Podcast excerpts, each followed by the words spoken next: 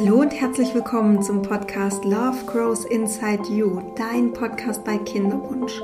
Mein Name ist Sandy Urban und ich begleite dich auf deinem Kinderwunschweg, damit du es ja nicht alleine schaffen musst und du durch mich neue Perspektiven erhältst, mehr Leichtigkeit und Vertrauen bekommst und ja, ich freue mich wahnsinnig, dass du heute wieder dabei bist und dir diese Folge anhörst und Bevor ich was zu der Folge sage, möchte ich mich von Herzen, Herzen, Herzen, Herzen bedanken für die unglaublich vielen wunderschönen, liebevollen Nachrichten, die mich erreicht haben und immer noch erreichen zu der Folge letzter Woche, zu meiner Schwangerschaft. Und ja, ich bin ganz gerührt. Ähm, ich wusste ja nicht genau, was, was kommt also auf mich zu, wie wird die ähm, Wirkung sein nach außen oder was bekomme ich da auch zurück an Feedback. Und ich bin unglaublich glücklich und erleichtert, dass ich ausschließlich positive, herzliche Nachrichten und Glückwünsche bekommen habe. Und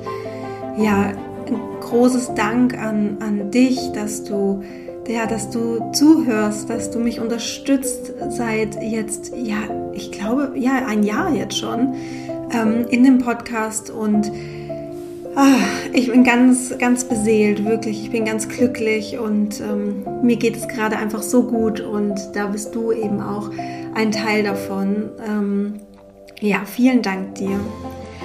Und heute haben wir eine wunderschöne Folge und zwar mit der lieben Laura Krüger. Laura Krüger ist Ayurveda-Therapeutin, Yogalehrerin und seit ein bisschen mehr als einem Monat hat sie ja auch ihr Buch rausge äh, rausgebracht. Also sie ist auch Autorin. Und mich interessiert schon so, so, so lange der Zusammenhang zwischen Ayurveda, Hormonhaushalt, Kinderwunsch.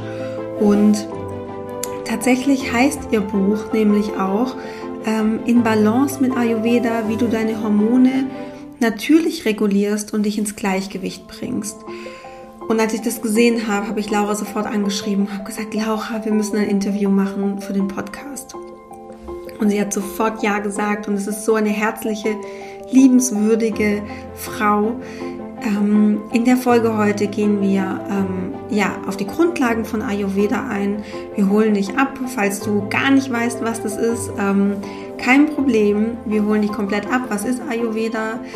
Wir, aber wenn du schon bisschen was darüber weiß. Das ist auch gut, weil es ist einfach nochmal eine gute Wiederholung. Also so habe ich es auch empfunden ähm, während des Interviews. Und ja, wir gucken uns die Grundlagen an. Wir schauen uns an, was hat Ayurveda mit deinen Zyklusphasen zu tun, diese vier Zyklusphasen, die mir ja auch sehr wichtig sind, auch in meiner Arbeit. Ähm, und auf die ich ja auch nochmal sehr stark zurückgreife oder mich darauf fokussiere in dem Journal. Ähm, dann schauen wir uns an, was kannst du tun, um deinen Hormonhaushalt durch Ayurveda zu regulieren? Also so, wir reden ja auch über die Inhalte ihres Buches. Und was ich auch noch sehr, sehr spannend finde, wie man sich im Ayurveda auf eine Schwangerschaft vorbereitet. Das ist nämlich, also ich fand es total faszinierend und es deckt sich auch mit dem, was ich ähm, eh schon die ganze Zeit gedacht habe ähm, und, und auch so immer nach außen kommuniziere, dass das ein Prozess ist und dass es einfach nicht von heute auf morgen geht.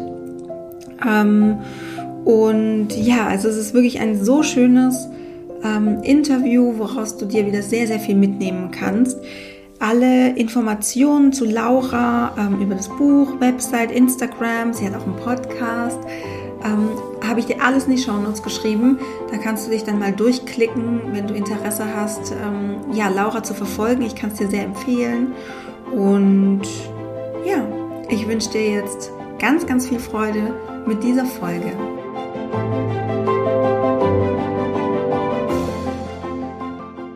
Hallo liebe Laura, schön, dass du da bist. Ja, danke, dass ich da sein darf. Ich freue mich total. Ja, ich freue mich auch. Und du bist so eine Bereicherung für den Podcast, weil das Thema Ayurveda ähm, wurde bis jetzt nur angeschnitten. Und ich finde es jetzt schön, dass ich dich als Expertin da habe. Und ja, Vielleicht erzählst du aber erstmal so ein bisschen, wer du bist und woher du kommst und was du machst. Ja, total gerne. Ähm, genau, also ich bin Laura, ich wohne in Hamburg und ich bin Ayurveda-Therapeutin und Yogalehrerin und äh, auch Autorin seit äh, letzten Monat, darf ich mich dann auch so nennen. Ähm, genau, und ja, bin im Bereich Ayurveda eben tätig und ähm, ja, das schon seit inzwischen äh, auch ja, die Ausbildung habe ich vor drei, vier Jahren gemacht und äh, ja, ist ein Herzensthema von mir und gerade auch eben der Bereich mit Frauen zu arbeiten, den finde ich total schön und spannend und ähm, genau, das mache ich. Hört sich total schön an.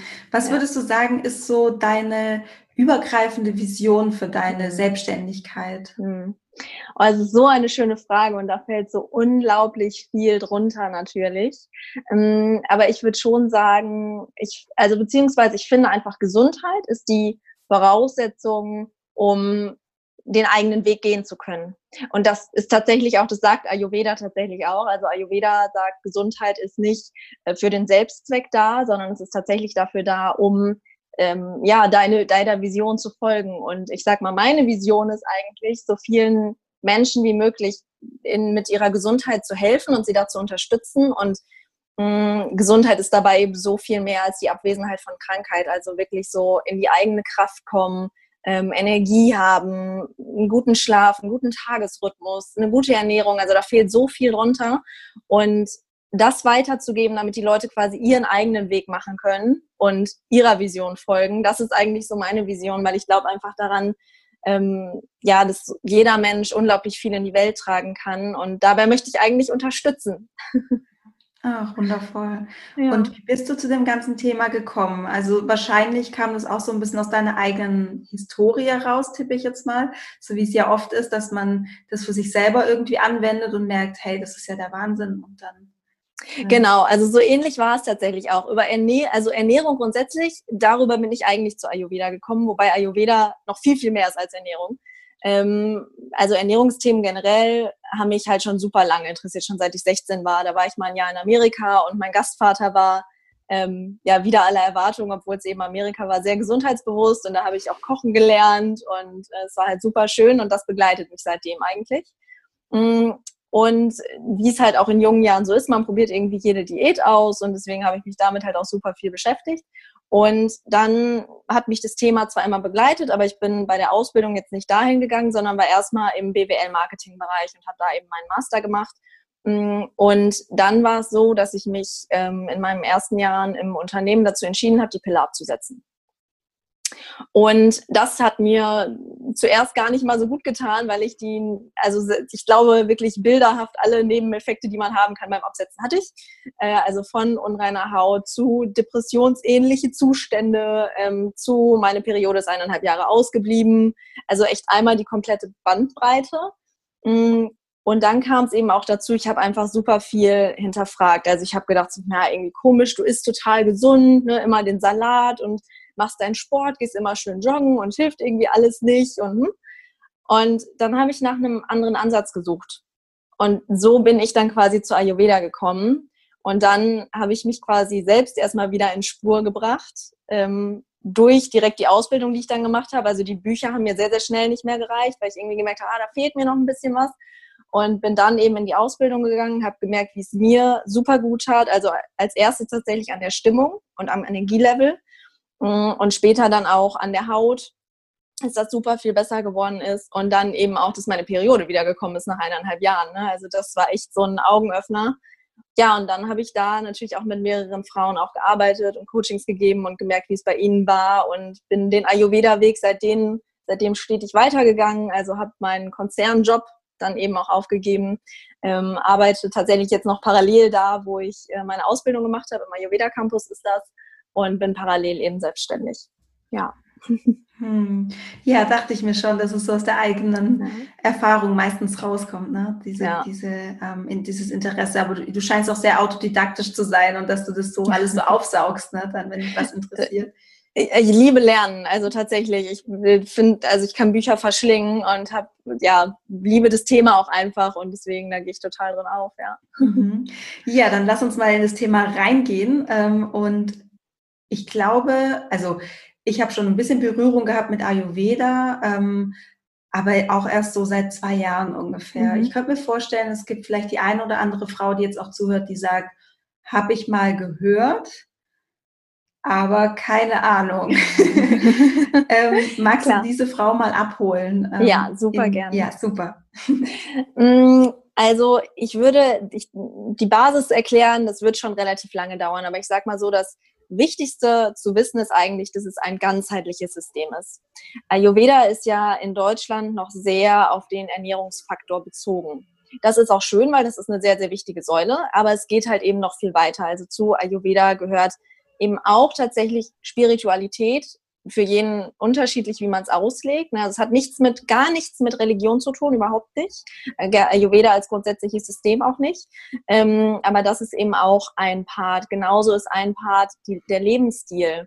Also wie du mit Stress umgehst, wie du deinen Tag gestaltest, was für Routinen du hast. Das ist auch ein riesiger Teil von Ayurveda. Also es ist wirklich sehr, sehr ganzheitlich. Das ist, glaube ich, so das Wichtigste zu verstehen.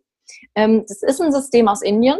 Also es ist in Indien wirklich wie, ja, ich sag mal so, die Alternative quasi schon ein bisschen in Anführungsstrichen zur Schulmedizin. Also ähm, die Versorgung in, in Indien vom medizinischen Faktor her passiert tatsächlich mehr über Ayurveda als über die Schulmedizin heute noch. Das ist ganz spannend. Mm. Es ist aber trotzdem überall anwendbar, weil Ayurveda hat so ein paar Grundsätze, die kannst du auf der ganzen Welt nutzen. Und ähm, ich glaube, das erkennt man sehr, sehr schön daran, dass man sagen kann, Ayurveda basiert auf der Denkweise, ähm, wir sind Mikrokosmos im Makrokosmos. Das heißt, wir als Mensch, der Mikrokosmos, funktionieren halt mit der Natur um uns herum, mit dem Makrokosmos, mit der Welt, mit dem ja, Universum, wenn es jetzt nicht so abgehoben klingt, sag ich mal. Und ähm, das heißt einfach, alles ist miteinander verbunden. Ayurveda glaubt daran, dass wir eben ein Teil von dem großen Ganzen sind. Und das heißt, diese Eigenschaften, die wir in der Natur wiederfinden, ich sag mal, ne, Wasser, da ist Meer, da ist Regen, das findet sich auch in unserem Körper wieder, das wissen wir alle. Wir bestehen zu einem großen Teil aus Wasser. Und das ist eigentlich die Denkweise vom Ayurveda. Und ähm, da spielen eben die Elemente eine ganz, ganz wichtige Rolle. Also nicht nur Wasser, sondern auch Erde, Feuer, Raum und so weiter. Und ähm, diesen, diesen Elementen werden verschiedene Eigenschaften zugeschrieben.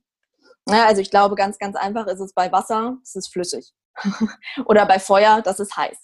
Und mit diesen Eigenschaften wird eben ganz, ganz viel gearbeitet. Das heißt, wir versuchen im Ayurveda immer zu schauen, hm, wie, wie finden sich die Eigenschaften in dem Menschen zum Beispiel wieder. Und wenn wir jetzt sehen, ah, der Mensch hat viel, viel Trockenheit zum Beispiel, was auch so ein, so ein Feuer, so eine Feuerkomponente ist, Okay, dann müssen wir gucken, wenn es Überhand nimmt und man zum Beispiel sieht, der hat die ganze Zeit total trockene Haut oder auch einen trockenen Darm, leidet an Verstopfung, dann gehen wir mit Flüssigkeit rein. Und das ist Ayurveda. Es ist ein super logisches System ähm, und arbeitet eben ganz viel mit diesem Gegensätze gleichen sich aus System. Mhm. Ja. In äh, kurz und knapp und doch lang. Nee, super. Also ähm, super spannend. Jetzt weiß ich ähm, aus meiner eigenen Erfahrung so ein bisschen, dass diese ähm, Eigenschaften, die du genannt hast, so diese e Elemente, sage ich jetzt mal, mhm. nennen sich ja im Ayurveda Doshas, richtig? Oder Doshas? Mm, die, genau, also die Elemente sind quasi die Basis der Doshas. Ah, ja. ähm, also es gibt fünf Elemente und die setzen dann wiederum jeweils zwei Elemente, ergeben dann die Doshas. Also es ist ja Vata, Pitta und Kapha mhm. und Vata ist eben beispielsweise Luft und Äther beziehungsweise Raum.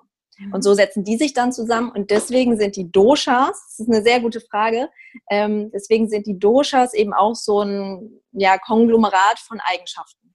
Also diese Doshas sind quasi die Eigenschaften, genau. Und jeder Mensch ist quasi, kann man quasi einordnen in einer Gen dieser mhm. Doshas. Mhm. Genau, das sind dann die Konstitutionen und da herrscht super viel Verwirrung, weil das auch relativ komplex ist. Ähm, das ist eine Konstitution, genau. Ähm, und das ist dann auf den Menschen bezogen. Das Spannende ist aber, dass die Doshas noch ein viel, viel weitreichenderes Konzept sind. Dadurch, dass wir ja denken, Makrokosmos, Mikrokosmos, ähm, ist es so, dass die Doshas in allem wiederzufinden sind. Das heißt eben auch in den Tageszeiten zum Beispiel. Also wir können die Tageszeiten den Doshas zuordnen, auch in den Jahreszeiten ähm, und eben zum Beispiel auch im Menstruationszyklus. Also da herrschen eben auch in verschiedenen Phasen verschiedene Eigenschaften. Das ist eigentlich das Dosha-Prinzip, sag ich mal. Ähm, es klingt immer theoretisch alles relativ komplex. Ich gebe vielleicht mal ein Beispiel. Ähm, der Frühling ist Kaffer zugeordnet als Jahreszeit. Da befinden wir uns gerade. Und jetzt wurde vor 2000 Jahren, so alt ist Ayurveda ungefähr, hat man einfach jedes Jahr wieder beobachtet im Frühling, mm, da schmilzt das Eis, da, da, verflüssigt sich alles, da verwässert alles. Ähm, und genau das Gleiche kann man witzigerweise auch im Menschen zu der Jahreszeit oft feststellen. Das heißt, da ist öfters mal eine Schleimbildung, da löst sich vielleicht auch Schleim, da ist so die Allergiezeit, da ist die Frühjahrsgrippe. Und das ist alles einfach tatsächlich nur logisch aufgebaut und durch, ähm, ja, wirklich durch Beobachtung entstanden, dieses ganze System. Ja. Ich finde es total spannend. Kannst du das jetzt, sagen wir mal, für die anderen, äh, für Watter oder so zum Beispiel auch nochmal ähm, so erläutern, wie mhm. gerade auch mit den ja, Jahreszeiten klar. so super. Ja. Mhm, ja, total gerne. Ähm, also Vata ist tatsächlich, das äh, ist so im Herbst und im frühen Winter. Äh, auch da muss man so ein bisschen aufpassen, weil es ganz oft in Büchern so eine ganz strikte Einteilung gibt. Ähm, das ist nicht ganz so. Das geht immer alles so ein bisschen ineinander über, hat softe Übergänge. Deswegen, ich sag mal so Herbst, Anfang Winter, da ist oft Vata. Weil Vata ist ja, hatte ich schon gesagt, aus Luft und Äther oder Raum besteht das. Und Eigenschaften von Vata sind zum Beispiel trocken oder leicht ähm, oder auch kalt. Ne, wir gehen eher in die kalte Jahreszeit zum Beispiel. Ähm, wir, so, wir gehen eher in die windige, in die Bewegungsrichtung. Es ist viel Sturm im Herbst. Das sind alles so Vata-Eigenschaften. Mm, und im Herbst merkt man es deswegen zum Beispiel relativ oft, dass ähm, ich sag mal, so ein, ja, so Nervosität vielleicht ein bisschen mehr kommt oder so eine innere Unruhe vielleicht noch ein bisschen mehr zum Vorschein kommt. Ne? Das wäre so, so ein Vata-Beispiel. Mhm. Pitta ist dann eben eher der Sommer, weil Pitta äh, setzt sich zusammen aus Feuer, vor allem Feuer und ein bisschen Wasser. Und ähm, dieses Feuerelement findet sich natürlich in der Natur auch wieder im Sinne, im Sommer ist es einfach sehr, sehr warm. Und das, und das erhöht dann eben auch nochmal das Pitta in uns quasi. Das heißt natürlich, ne, uns wird da wärmer beispielsweise.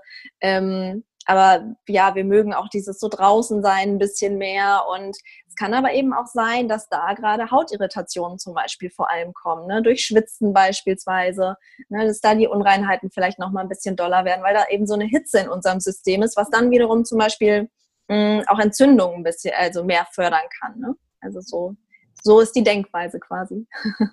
So schön und vor allem, wie du sagst, einfach so logisch. Also ja. wenn du das erklärst, dann ähm, fühlt sich das total stimmig an und da ist nichts, wo ich sage, so, hä, das passt nicht sein. Es ist total stimmig. Und mhm. ja, logisch, wie du es äh, schon gesagt hast, wie schön. Ja. Ähm, also, du hast jetzt gerade auch schon gesagt, eigentlich, also Ayurveda ist was total Zyklisches. Also man mhm. kann eben auch die sehr zyklisch ähm, einordnen, entweder jetzt hier ähm, auf die Jahreszeiten oder eben auf unseren ähm, Tagesablauf oder eben Zyklus. Und mhm. da werde ich natürlich sofort hellhörig, äh, ja. weil ich das natürlich auch in meinem, äh, in meinem Journal ähm, total ähm, einfließen habe lassen. Und ich finde es so spannend, diese vier Zyklusphasen, was das mit einem als Frau macht. Das ist ja auch so unsere Superpower, die wir Frauen ja auch haben, dass wir so zyklisch sind. Ähm, inwiefern knüpft der Ayurveda an? Mhm. Ähm, also vom Zyklus her ist es tatsächlich, ähm, ich kann da auch mal auf die Phasen eingehen. Genauso ist es immer dieses, ähm, ich sag mal, Kapha, Pitta, Vata, also KPV. Das ist immer so die Reihenfolge.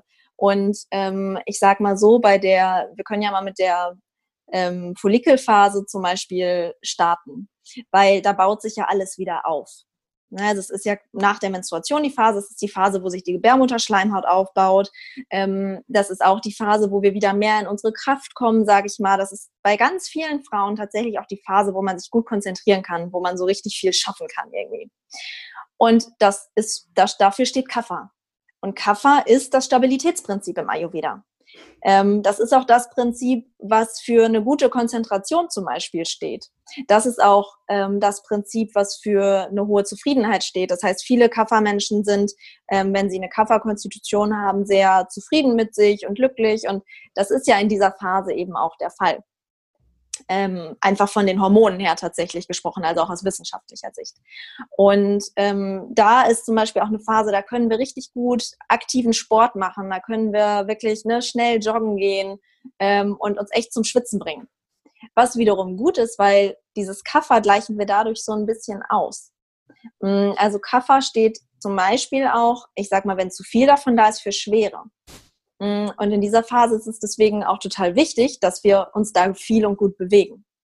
Äh, und auch das passt eigentlich, ne, passt wieder super zum wissenschaftlichen Ansatz, den wir da eben auch verfolgen. Äh, dann geht's zur Ovulation, also zum Eisprung ja quasi über. Und da wirkt auch noch Kaffer, weil Kaffer auch für Fruchtbarkeit steht, aber wir gehen auch in diese Pitta-Phase, in dieses Feuer, weil die Natur ist ja sehr, sehr klug.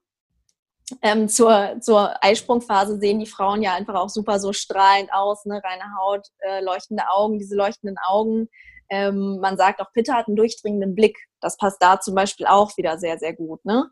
Ähm, und das ist auch nochmal so eine Phase, wo wir echt gut umsetzen können, wo wir auch nochmal powern können.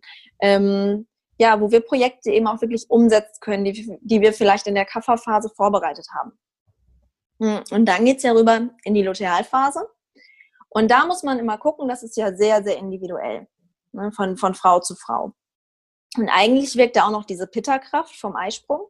Und wir gehen aber da auch schon in die Vata-Phase über. Ähm, das heißt, Vata ist so die Phase, die braucht, da braucht man ein bisschen mehr Ruhe. Das ist die Menstruation, da ist Vata vor allem präsent. Das ist die Zeit des Rückzugs, das ist die Zeit der Ruhe. Da während der Menstruation kann man ähm, sehr, sehr kreativ werden. Das ist aber auch eine sehr schöne Zeit für Reflexion. Was läuft, was ist vielleicht letzten Monat nicht so gut gelaufen? Was möchte ich in meinem Leben nicht mehr? Was möchte ich mehr? Und das ist eben auch ideal, weil dieses Vata genau das so ein bisschen verkörpert. Also auch da passt es einfach sehr, sehr schön zusammen. Und ähm, um nochmal auf die Lutealphase zu kommen, da muss man ein bisschen aufpassen. Wie gesagt, eigentlich wirkt der Pitta. Aber da können, ähm, wenn man PMS-Symptome hat, zum Beispiel auch alle Doshas schon eine Rolle spielen. Da muss man dann wieder ein bisschen gucken. Das ist, glaube ich, sehr komplex. Da kann man vielleicht nochmal irgendwann eine extra Folge zu machen. Aber genau, um da einmal so ein bisschen reinzuschnuppern. Okay. Und es kommt wahrscheinlich auch, würde ich jetzt mal so sagen, mit meinem Leidenwissen auch ein bisschen drauf an, was ich generell so für eine Konstitution habe als individuelle Frau, wie sich das dann zeigt. Genau, also bei der Konstitution ist es immer so, du tendierst dann zu bestimmten Störungsbildern. Das heißt, je nach Konstitution tendierst du zu einer bestimmten Disbalance. Es kann auch sein, dass eine Disbalance aus einer anderen Konstitution bei dir vorkommt. Das ist aber eher selten, kann aber durchaus vorkommen. Das muss man dann immer mit dem Therapeuten gucken. Genau. Ah, okay, spannend. Ja. Mhm. Mhm. Ja, jetzt hast du ja, du vorhin schon gesagt, mhm. äh, ein Buch rausgebracht seit ja. dem äh, 14. April, glaube ich, ist es jetzt. Ja, genau. Ja, und es heißt In Balance mit Ayurveda. Und ja, erzähl du, um was es geht. Ich glaube, das ist besser. ja, sehr gerne. Ähm, genau, also es ist, äh, es heißt im Balance mit Ayurveda und dann, wie du deine Hormone natürlich äh, ins Gleichgewicht bringst oder regulierst. Ich bin mir gerade selbst gar nicht sicher. ähm, aber auf jeden Fall geht es quasi darum, ähm, im ersten Kapitel schaffe ich die, die ganzen Erklärungen vom Ayurveda. Also da gibt es wirklich einmal die Ayurveda-Grundlagen, auch mit den Zyklen, die wir gerade besprochen haben, weil die eben auch für die Hormone total wichtig sind, ähm, dieser ganze Lebensstil. Und ähm, ja, da betrachte ich einfach wirklich einmal Grundlagen von Ayurveda. Ähm, Im zweiten Kapitel geht es dann um die Hormone. Das ist natürlich eine sehr, sehr wissenschaftliche Sicht, weil vor 2000 Jahren wusste man noch nicht, was ein Hormon ist. Also auch im Ayurveda werden Hormone natürlich nicht beschrieben. Man kann das Ganze dann aber eben sehr, sehr gut zusammenfügen. Und das mache ich quasi im dritten Kapitel. Also ich schaue, ähm, ne, was, warum, warum hat Ayurveda eigentlich bei mir so gut funktioniert mit dem Hormonsystem und eben auch bei den Klientinnen, die ich dann hatte.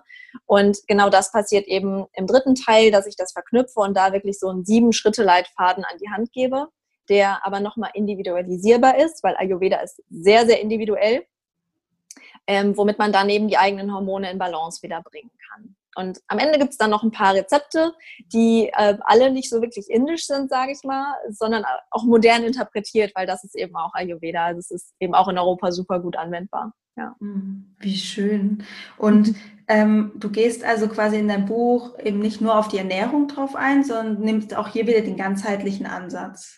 Ja, auf jeden Fall. Ähm, also Ernährung ist wie gesagt ein super wichtiger Teil, aber gerade bei Hormonen ist Lebensstil mit Sicherheit genauso wichtig. Mhm. Ähm, weil ein Hormon, was eben bei heute bei, ich würde mal sagen, fast allen Frauen aus der Balance geraten ist, und da wirst du mir wahrscheinlich zustimmen, ist Cortisol, weil wir alle einfach zu viel Stress haben. Und wenn, ich glaube, wenn die Frauen wirklich wüssten, was Stress mit ihnen macht, weil das ist immer so dahergesagt, ich habe Stress, ich bin gestresst. Ich glaube, wenn die Frauen wirklich wissen, was das mit ihnen macht, dann gehen sie mit Stress ganz, ganz anders um. Und das ist zum Beispiel auch ein Teil, den ich im, im zweiten Teil des Buches ähm, ganz wichtig fand und den ich auch beschrieben habe, eben was macht Cortisol denn eigentlich? Und wie, was bewirkt es dann mit deinen anderen Hormonen? Weil Cortisol hat ja einen extremen Einfluss auf dein komplettes Hormonsystem. Es ist halt nicht nur, ich habe Stress, Cortisol ist zu hoch. Nein, da gerät einmal alles aus den Fugen quasi. Und deswegen ist Lebensstil eben auch so ein super, super wichtiger Faktor. Mhm. Nichtsdestotrotz. Ja. Kannst du, darf ich dich da kurz unterbrechen? Auf weil ich habe ganz viele Klientinnen, ähm, die tendieren dazu sehr in ihrer, ich sage immer gerne, in der männlichen Energie zu sein. Mhm. Also viel zu tun, viel im Machen, ähm, auch so dieses, oh, ich habe total viel zu tun und ähm, ich werde irgendwie nicht richtig oder ich werde nicht schnell schwanger, also stürze ich mich jetzt voll in meine Karriere, in meinen Beruf, bin irgendwie dort von 8 bis 20 Uhr und oh, ich bin super beschäftigt und voll im Stress und eigentlich müsste ich mich ja mehr um mich selbst kümmern, aber naja, so. Also da merkst du ja schon, also ich könnte mir vorstellen, Cortisol-Level ist schon sehr hoch äh, den Tag über. Und zusätzlich kommt halt noch der Stress des Kinderwunsches ähm, der einfach emotionaler Stress bedeutet, was eben auch wieder Cortisolausschüttung bedeutet. Mhm. Kannst du uns vielleicht so ein bisschen mit reinnehmen, was Cortisol macht mit dem Körper? Also du hast schon angedeutet, das komplette Hormonsystem wird auseinandergenommen eigentlich. Ähm, können wir da noch ein bisschen reingehen und da ein bisschen so auch ja die Sensibilität ähm, mhm. schaffen. Mhm. Ja, auf jeden Fall sehr gerne.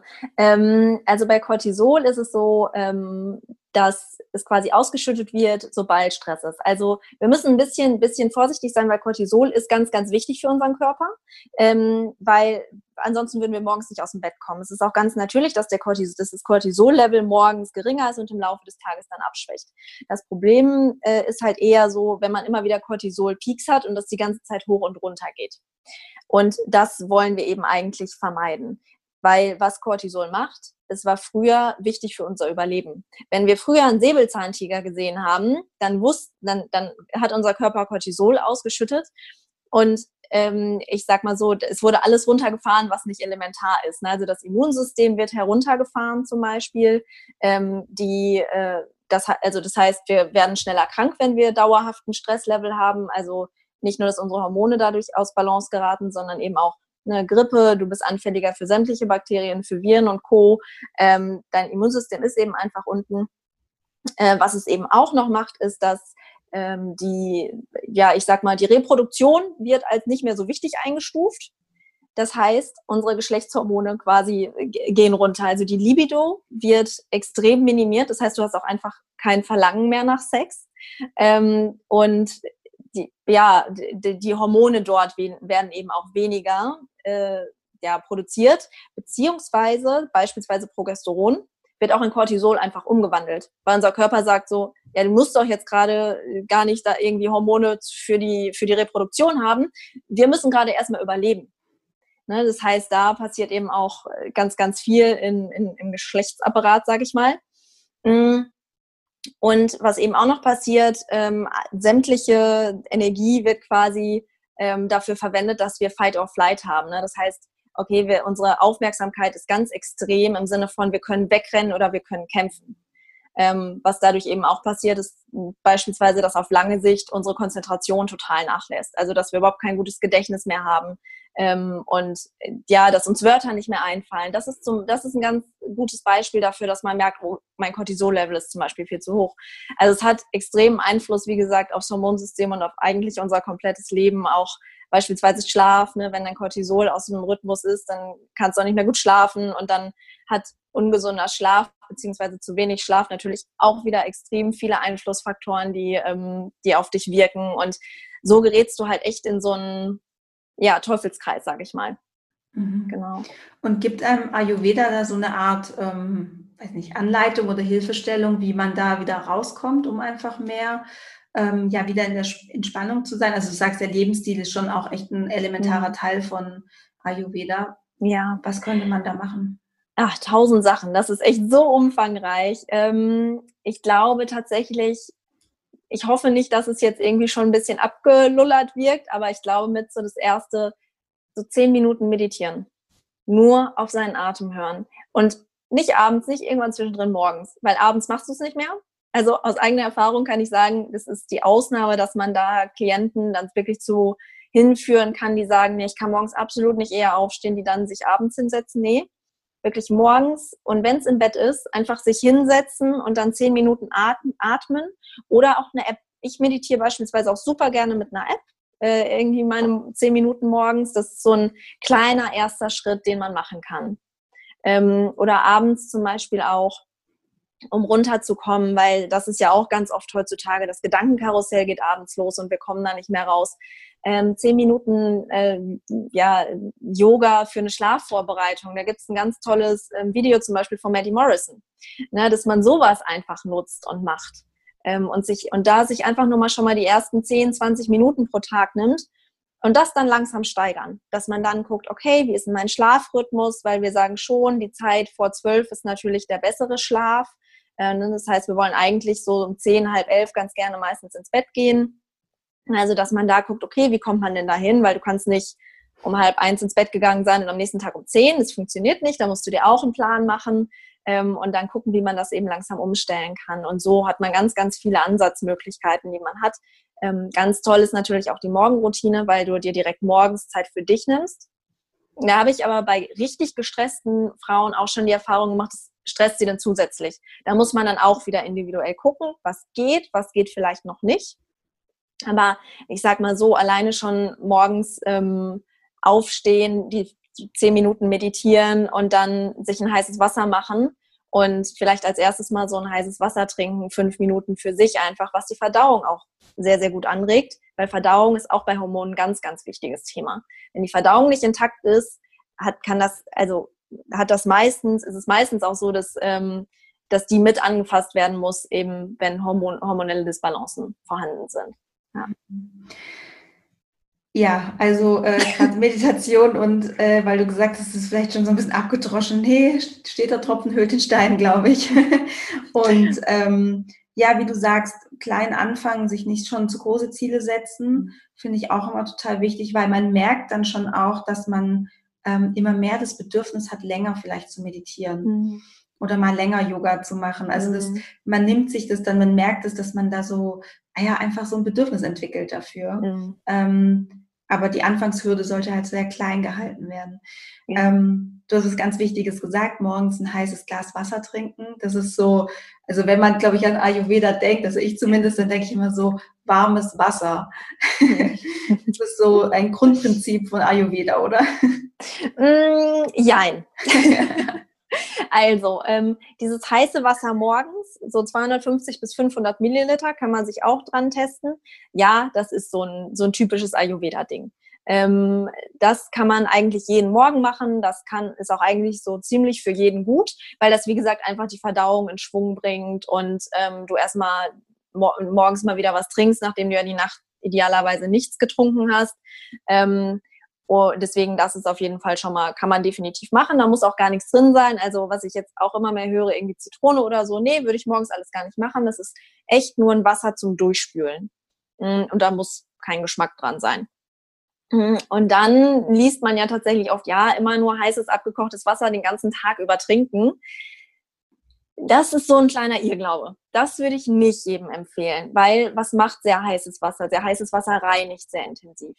Wenn ich jetzt eine Person habe, die schon sehr, sehr schlank ist, die sehr dünn ist, die vielleicht ähm, ne, auch einen unerfüllten Kinderwunsch hat, weil eben das Gewicht vielleicht gar nicht da ist, da würde ich einen Teufel tun und der heißes, abgekochtes Wasser empfehlen, weil das reinigt viel zu sehr für die. Das brauchen die gar nicht. Im Gegenteil, den Menschen würde ich eher so schön warmes Wasser empfehlen, weil das schon definitiv, das ist gut, das reinigt nicht so stark. Aber das ist eben auch nicht kalt, weil kalt empfehlen wir tatsächlich grundsätzlich nicht, weil das die Verdauung schwächt. Ne? Wenn du, ich glaube, wenn du weißt, du hast dich schon mal geschnitten und es hat geblutet, was machst du? Kaltes Wasser vielleicht drüber laufen lassen, da ziehen sich die Gefäße zusammen. Das macht unser Darm dann natürlich auch und dann kann die Verdauung nicht mehr richtig funktionieren. Deswegen kaltes Wasser mögen wir nicht. Ähm, wenn wir jetzt eine, eine, sehr, sehr übergewichtige Person zum Beispiel haben, da kann heißes Wasser den Tag über tatsächlich total Sinn machen, weil die wollen, ne, da wollen wir vielleicht ein bisschen reduzieren und dieses reinigen. Das ist gar nicht so schlecht. Ähm, wenn du dann aber eine Person hast, die, ähm, ich sag mal, schnell wütend wird, die ähm, ja so sehr viel Feuerelement hat, sag ich mal, also sehr viel Pitter hat, die braucht auch nicht unbedingt heiß auf heiß Da würden wir eher mit so raumtemperiertem Wasser zum Beispiel arbeiten. Also auch da, Ayurveda ist nie so richtig, ähm, ich sag mal, strikt und hat diese, diese ganzen, ganz konkreten Regeln, die wir halt oft lesen. Auch da müssen wir immer noch ein bisschen differenziert gucken. Ja. Mhm. Sind das alles Sachen, die du auch in deinem Buch so beschreibst, dass man da so ein bisschen ein Gefühl dafür kriegt dann auch? Ja, genau. Also ich habe ich hab tatsächlich versucht im Buch natürlich sehr viel Komplexität auch nochmal rauszunehmen, so dass es eben auch für jeden verständlich ist. Aber bei so Sachen, die ich selber halt oft schon nicht korrekt gelesen habe, da habe ich eben auch nochmal versucht, da ein bisschen mehr reinzugehen, auf jeden Fall. Ja, mhm. ja schön, sehr gut. Ja. Ähm, und äh, wahrscheinlich im Ayurveda ähm, eiskaltes, sprudeliges Wasser ist wahrscheinlich so, ja genau. nee, das wollen wir nicht. Dachte ich mir schon. Ähm, ja, du hast gemeint, ähm, fürs Hormonsystem ist die Verdauung auch sehr wichtig. Mhm. Ähm, kann, kannst du da noch ein bisschen mehr dazu sagen, was das bedeutet und was Ayurveda da kann? Mhm. Ja, super gerne. Also ähm, wir sind echt sehr, sehr, sehr fokussiert im Ayurveda auf die Verdauung, weil wir sagen, wenn du eine gute Verdauung hast, dann kannst du eigentlich nicht krank werden, so ungefähr. Äh, das heißt wirklich bei den bei den meisten ähm, Menschen geht man echt erstmal auf Regulierung der Verdauung, äh, weil was ist denn eine gute Verdauung? Die Frage müsste man vielleicht erstmal klären. Ähm, eine gute Verdauung laut Ayurveda ist, dass du einmal täglich idealerweise morgens Stuhlgang hast und wir reden im Ayurveda auch sehr gerne über, wie das dann aussieht. Deswegen, ich hoffe, das ist für deine äh, Hörer in Ordnung. Ich denke schon, ja. ähm, genau, und das sollte halt dann irgendwie schon so was Geformtes sein. Ich sag mal so irgendwie bananenförmig und ne, nicht zu dunkel, nicht zu hell. Und das ist eigentlich so die ideale Verdauung, die man im Ayurveda anstrebt. Und das haben tatsächlich wirklich nicht viele Leute. Ähm, und wenn wir, wie wir da hinkommen wollen, da haben wir eben so ein paar, ich sag mal, Grundlagen, die man sehr, sehr gut, die jeder eigentlich sehr, sehr gut integrieren kann. Und das ist erstmal warm essen. Wir, eigentlich wollen wir im Ayurveda zwei bis dreimal am Tag warm essen. Ich sage zwei bis dreimal, weil im Ayurveda auch ähm, dieses Zwei-Mahlzeiten-System sehr, sehr beliebt ist. Dieses typische Intervallfasten kann ganz gut äh, auch mit Ayurveda verknüpft werden. Ähm, und deswegen eigentlich jede Mahlzeit, die man zu sich nimmt, sollte warm sein. Ne, das kann morgens mit einem Porridge anfangen, dann mittags von mir aus auch gerne eine Vollkornpasta mit einem leckeren Pesto zum Beispiel und abends gehen wir dann eher so in die suppige Eintopfrichtung. Ne, das wäre so ein idealer ayurvedischer Essenstag und eben nicht snacken zwischendurch. So. Und ähm, das ist so ein, ein wichtiger Tipp auf jeden Fall, der, der die Verdauung auch einfach total entlastet. Ähm, und das Zweite, was man auf jeden Fall noch machen kann, ist, ähm, dass man Essenspausen integriert. Ne? Deswegen ist dieses Zwei-Mahlzeiten-System auch so wertvoll im Ayurveda. Ähm, ja, weil, weil wir heutzutage einfach dazu tendieren, ständig irgendwie so ein zu snacken, ne? sei es jetzt Schokolade, sei es Nüsse, sei es der Milchkaffee. Und das belastet die Verdauung eben auch einfach ganz schön. So. Ähm, und vielleicht noch das Dritte, das geht auch sehr, sehr schön mit der Ernährungswissenschaft einher. Ayurveda und die Ernährungswissenschaft haben sowieso sehr, sehr, sehr viele Schnittmengen. Nicht alles, muss man fairerweise sagen, aber eben doch sehr viel. Ähm, aber dass eben in einer Mahlzeit idealerweise auch alle Makronährstoffe enthalten sind. Also wir sind überhaupt kein Fan von irgendwie Low Carb, Low Fat, ähm, Paleo und Co. Äh, sondern uns ist einfach wichtig, ne, du willst ähm, Proteine, Kohlenhydrate und Fett in einer Mahlzeit, weil dich das eben auch ideal nährt und das ist ja auch für unsere Hormone total wichtig. Ja. Ja, ist ja auch, also im Kinderwunsch ist es ja auch total wichtig, dass du dich wirklich nahrhaft ernährst und nicht anfängst, irgendwie ja eine Diät zu machen oder sowas, weil gerade ähm, um schwanger zu werden oder um schwanger zu sein, da geht es ja wirklich um diese ja, um dieses, um diese Fülle auch irgendwie. Ja. Also genau, das, also resoniert total mit mir, auf jeden Fall. Ja. Mhm. Ähm, äh, weiß nicht, können wir ein bisschen so auf das Thema Kinderwunsch speziell eingehen? Mhm. Ist das so? Ja, ist das, ja klar, gerne. ähm, wie können denn Frauen Kinderwunsch Ayurveda nutzen? Gibt es da, ich weiß es nicht, gibt es tatsächlich im Ayurveda in diesen ganzen Büchern eine Sparte zum Thema Kinderwunsch auch oder ist das gar kein Thema im, in dem Ayurveda? Also im, in den Büchern müsste ich, also in meinem ist es jetzt tatsächlich nicht explizit drin. Es ist eine gute Grundlage. Die ganzen Sachen, die da drin sind, definitiv auch für Kinderwunsch. Ähm, aber es, Ayurveda und Kinderwunsch ist ein riesiges Thema. Das auf jeden Fall. Also es wurde tatsächlich in den alten Büchern, so nennt man sie quasi in den Charaka Samhita heißt es, ähm, unter anderem, da wurden tatsächlich auch Lebensmittel wirklich genannt, äh, die gegessen werden, die eine Schwangerschaft fördern. Das sind alles, wie du schon ganz richtig gesagt hast, ähm, Sachen, die sehr, sehr nährend sind. Das ist zum Beispiel äh, irgendwie Mandeln oder ich sag mal auch so Karotten, Datteln, ähm, Eier zum Beispiel auch aber auch sowas wie Ghee, also diese geklärte Butter, die wir im Ayurveda sehr, sehr gerne mögen, ähm, oder auch Milch. Milch ist im Ayurveda wirklich ein Lebensmittel, was gerne genutzt wird. Ich muss dazu sagen, natürlich Demeter-Qualität, also darauf muss man heute definitiv achten. Und sie muss ganz speziell zubereitet werden und sie muss natürlich individuell verträg verträglich sein. Da muss man natürlich auf all das achten, aber dann kann Milch da eben auch durchaus wertvoll sein.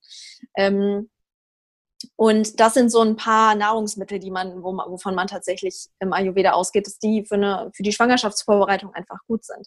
Ayurveda geht da aber noch sehr viel weiter.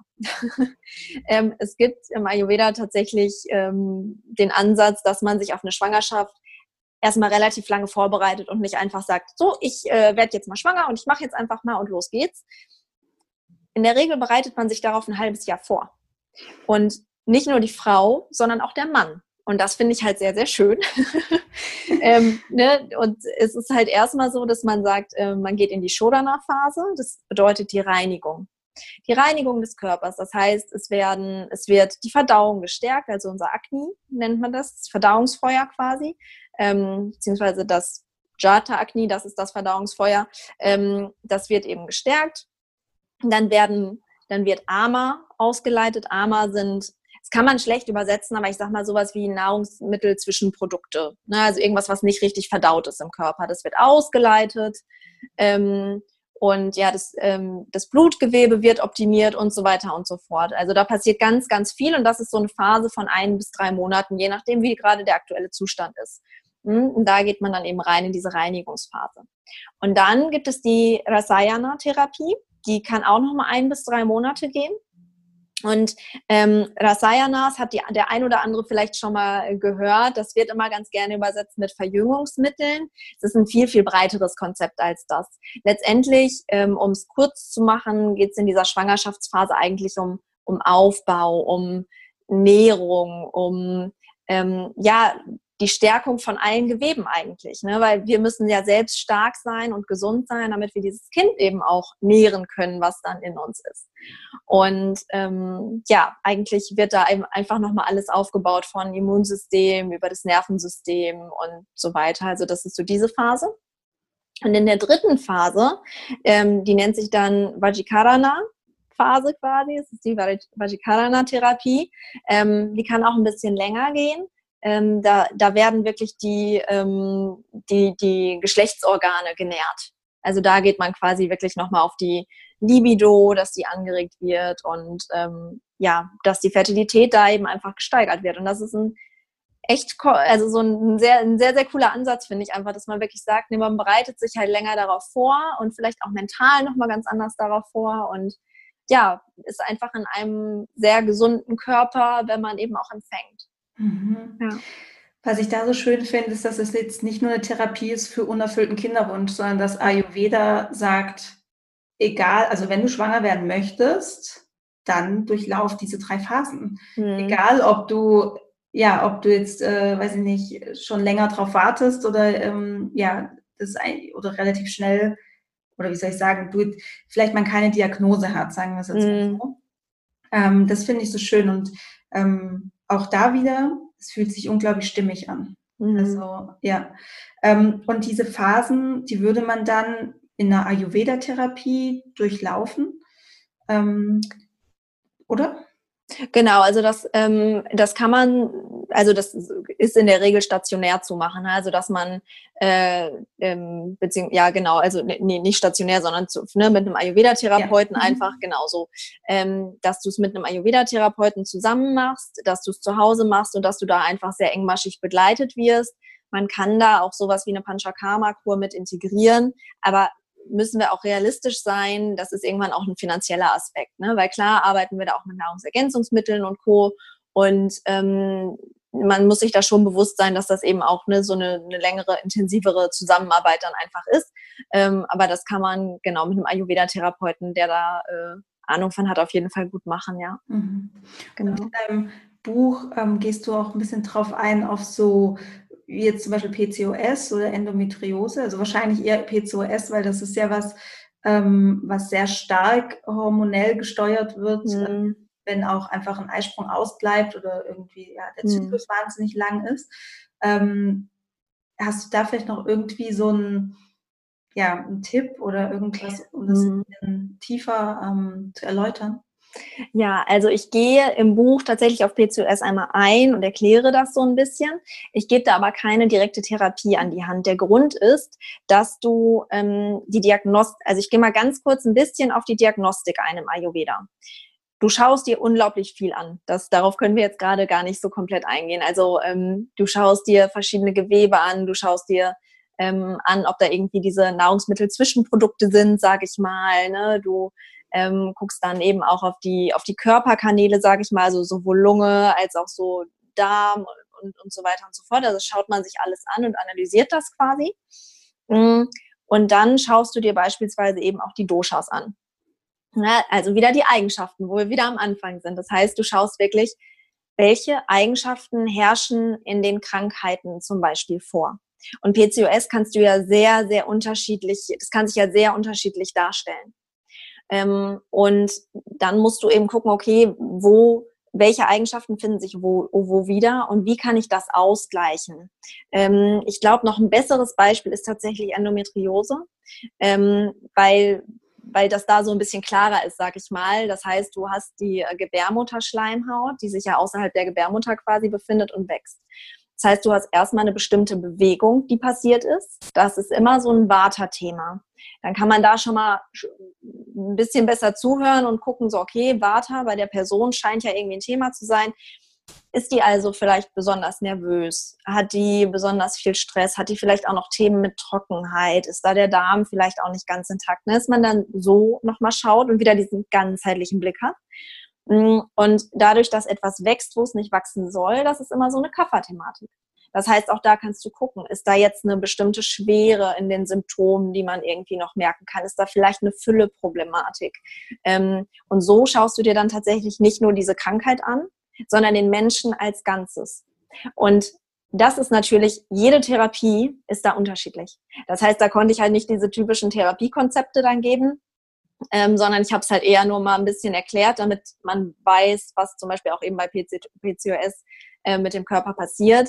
Mm, aber auch da sind in der Regel diese sieben Schritte, die ich habe, schon mal eine super gute Basis, mit der man starten kann und dann eben nochmal idealerweise mit einem Therapeuten auch guckt, okay, was ist denn jetzt bei mir individuell noch zu machen? Also welche Nahrungsergänzungen kann ich machen? Welches System ist für mich da eben am besten geeignet?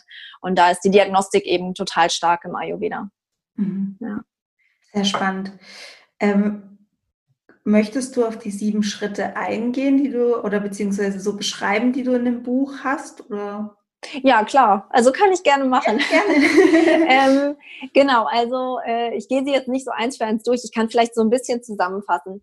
Mm, also es ist tatsächlich so, dass ich erstmal auf die Ernährung äh, eingegangen bin und ähm, das aus sowohl aus ayurvedischer Sicht mir angeschaut habe, als auch eben aus wissenschaftlicher Sicht, weil ich finde eben, also ich für mich habe damals festgestellt, ich brauche einfach beide Ansätze ähm, und möchte es gern zusammenführen. Und ich denke, das haben ganz, ganz viele Frauen so. Und deswegen gehe ich da eben auf beides ein und ähm, spreche da auch ganz viel zum Beispiel über verschiedene Nahrungsmittelgruppen ähm, und mit ganz vielen Praxistipps. Ne? Also ich sag mal zum Beispiel Hülsenfrüchte, weil wir brauchen ja irgendwie eine Proteinquelle, gerade wenn wir eben in die Richtung gehen, nicht ganz so viel Fleisch zu essen. Ayurveda ist nicht vegetarisch, aber vegetarisch orientiert, sag ich mal. Ähm, also auch so ganz praktische Tipps, wie bereite ich Hülsenfrüchte richtig zu, damit ich auch auf meine Proteine am Tag komme, auch wenn ich vielleicht nicht so viel Fleisch esse. Also da ist eben der Ernährungsaspekt ganz wichtig oder auch, dass ich nochmal einen Blick auf Gluten werfe und das eben so ein bisschen einordne, auch im Lichte von Ayurveda und in unserem Alltag einfach. Ne? Und da sind so ganz viele Sachen im, im, im Ernährungsbereich eben auch. Mh, mm, dann so klassische ayurvedische Sachen wie zum Beispiel Geschmacksrichtungen. Für wen ist welche Geschmacksrichtung besser geeignet, für wen vielleicht ein bisschen weniger. Da gibt es im Ayurveda ganz, ganz klare Empfehlungen. Ähm, und so ist quasi der, ja, ein sehr umfassender Ernährungsteil auf jeden Fall entstanden. Und äh, dann gibt's eben auch noch quasi einen Teil, mh, hm, ach, vielleicht zur Ernährung auch noch, genau, Verdauung ist da auch noch ein großes Thema natürlich. Also ganz viele Tipps, wie du deine Verdauung optimieren kannst, ist da äh, auf jeden Fall auch noch mit drin bei der Ernährung. Mh, und dann ist quasi der zweite größere Teil, wo dann auch äh, drei Schritte, meine ich, drin sind, eben dieser Lebensstil. Mm, und da wird ganz viel über Morgenroutine gesprochen, da wird ähm, aber auch über Meditation gesprochen. Da ist aber auch ein super, super wichtiger Teil eben dieser Schlafrhythmus zum Beispiel ne? und wie wir da eben vernünftigen, vernünftigen Schlafrhythmus entwickeln, weil das auch so super wichtig ist. Mm, und dann wird im, im letzten Teil quasi nochmal auf so einzelne Hormone eingegangen, weil ich im zweiten Teil tatsächlich auch so Checklisten gemacht habe, damit man so ein bisschen sehen kann, ah, was ist denn jetzt mit meinen Hormonen eigentlich los? Und da gehe ich dann im siebten Schritt nochmal so ein bisschen spezieller drauf ein, wenn man denn den siebten Schritt überhaupt noch braucht, wenn man quasi alles andere vorher durchlaufen hat. Und ähm, ganz wichtig ist vielleicht echt noch, dass ähm, bei jedem Schritt dahinter nochmal so eine Checkliste ist, wo äh, wirklich die Tipps nochmal zusammengefasst sind und jeder für sich sagen kann, so, okay, den Tipp gehe ich jetzt mal als erstes an und äh, das kreuze ich mir quasi an für mich individuell, was sind meine nächsten Schritte, die ich machen möchte. Ja. Ach, wie schön, also auch total praktikabel für sich selber dann, um das einzusetzen in Ja, ja, das war mir halt auch super wichtig, ne, dieses Umsetzbare und dass es halt individualisierbar ist, weil hast du ja gerade vielleicht schon gemerkt, gerade an der Diagnostik, es ist einfach super individuell und das sollte das Buch eben auch ein bisschen widerspiegeln. Mhm. Ja. Oh, schön, sehr, sehr schön. Ähm, ja, jetzt, äh, ich habe es dir vorhin schon gesagt, ich bin schwanger und ähm, in der Schwangerschaft. Ja, so schön. Ja, äh, in der Schwangerschaft ist es, ich weiß nicht, ähm, ist man eh schon so verunsichert, äh, nehme ich alle Nährstoffe zu mir, ähm, mache ich alles richtig, dann hat man natürlich besonders mit der Verdauung auch zu kämpfen, mhm. ähm, gerade auch mit so Sachen wie Energielosigkeit und so weiter. Ähm, wie ist es denn mit Ayurveda und Schwangerschaft? Hm. hm. Also in, in Indien, sage ich mal, wird da relativ viel gemacht. In Deutschland müssen wir da einfach ein bisschen vorsichtig sein, sage ich mal, weil wir einfach andere Regularien haben. Ähm, bei Schwangerschaften ist es tatsächlich so, die, oder beziehungsweise ich sag mal, die große Arbeit von Ayurveda findet tatsächlich eher vor der Schwangerschaft statt, vor allem hier in, in Deutschland.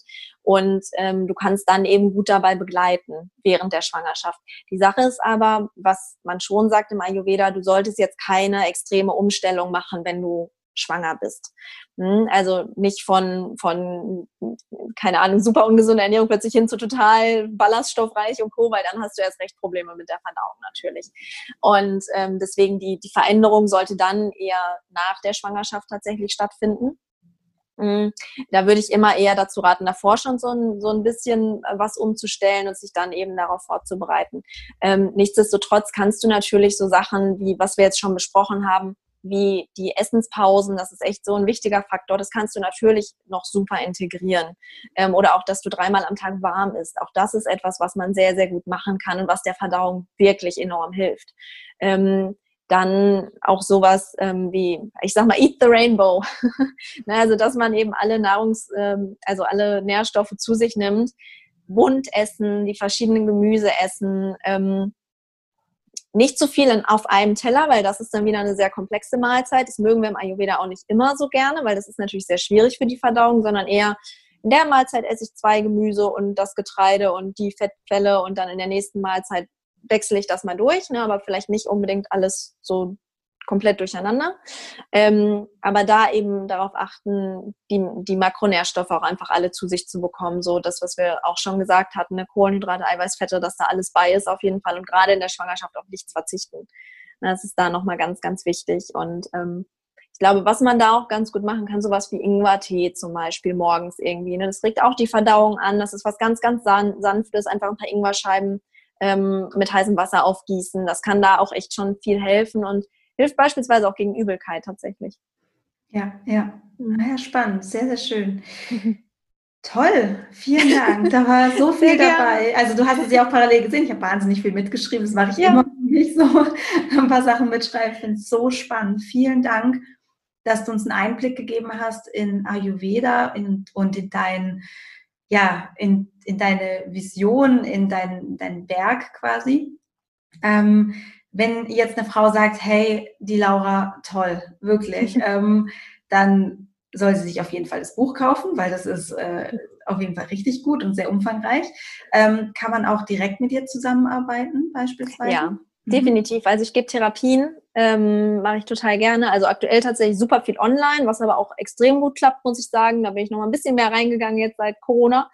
Ähm, genau, also Online-Therapien, aber auch äh, vor Ort in Hamburg mache ich das und ähm, das definitiv. Ansonsten äh, kriegt man mich über meine Website auf jeden Fall zu fassen. Das ist laura-krüger.com oder eben auch über Instagram. Das ist ayurveda-vibes. Äh, da kann man auch mit mir gerne Kontakt aufnehmen, wenn man irgendwie Fragen hat. Äh, freue ich mich auf jeden Fall immer über liebe Nachrichten. Sehr schön. Und hast du, du hast einen Podcast, oder? Ah ja, genau. Den ja. Podcast habe ich mit Alina zusammen. Das ist eine mhm. Freundin von mir. Sie ist Ärztin. Und die hat auch da die Ausbildung gemacht, wo ich sie gemacht habe. Und ja, wir machen halt ne, von Grundlagenthemen äh, Ayurveda über ähm, Interviews und Co. Also da kann man auf jeden Fall auch mal reinhören, wenn ein Ayurveda interessiert. Ganz schön gesund heißt der. Hm, schön. Ja. Ähm, ich verlinke alles in den Show Notes auf jeden Fall, von Buch bis Podcast. ähm, und ja, vielen, vielen Dank für deine Zeit und dass du uns etwas von deinem Wissen geteilt hast. Ich ja, danke dir von Herzen. Ja, super gerne. Du hast tolle Fragen gestellt. Danke. Ich hoffe, die Folge hat dir gefallen und du konntest sehr viel für dich daraus mitnehmen. Vielleicht hast du auch Interesse, das Buch von Laura zu kaufen. Ich habe dir den Link auch ähm, nochmal in die Show Notes eben gepackt, ähm, genauso wie ihre Website, Instagram, Podcast habe ich alles reingepackt. Also da findest du nochmal jede Menge Informationen. Und ich würde mich wahnsinnig freuen, wenn du mir eine Bewertung auf iTunes hinterlässt, damit man meinen Podcast ähm, auch einfach schneller findet, besser findet, ähm, über Google auch, damit noch ganz, ganz viele andere Frauen mit Kinderwunsch ja das Vergnügen haben, meinen Podcast zu hören und sich daraus auch viel mitzunehmen. Ähm, wahrscheinlich hat der Podcast auch in deinem Leben oder in deiner Perspektive vielleicht das ein oder andere verändert und es wäre ja ganz schön, wenn wir ja das ähm, teilen könnten, auch mit anderen Frauen, was mir einfach wirklich ein Anliegen ist, dass einfach keine Frau mit Kinderwunsch denkt, sie ist alleine und da geht es jetzt wirklich darum, dass wir uns gegenseitig supporten und ähm, andere Kinderwunschfrauen unterstützen auch. Und genau, also gerne eine Bewertung auf iTunes. Ähm, ich freue mich auch immer wahnsinnig, wenn ich sehe, dass ich verlinkt werde auf Instagram mit dem Podcast, ähm, was auch nochmal anderen Frauen ähm, die Möglichkeit gibt, mich kennenzulernen, den Podcast kennenzulernen und ja, da ein Stück weit vielleicht ihr Leben mit Kinderwunsch zu verändern und du darfst und kannst ein Teil davon sein. Also ähm, Sharing is Caring, sage ich immer. Vielen, vielen Dank schon mal, dass du ähm, zugehört hast und ähm, dass du mich unterstützt mit allem, ähm, was ich so tue und mit deinem Sein. Ähm, ja, ich wünsche dir jetzt noch einen wunderschönen Tag, eine gute Nacht. Ähm, denk dran, Love grows inside you. Alles Liebe, deine Sandy.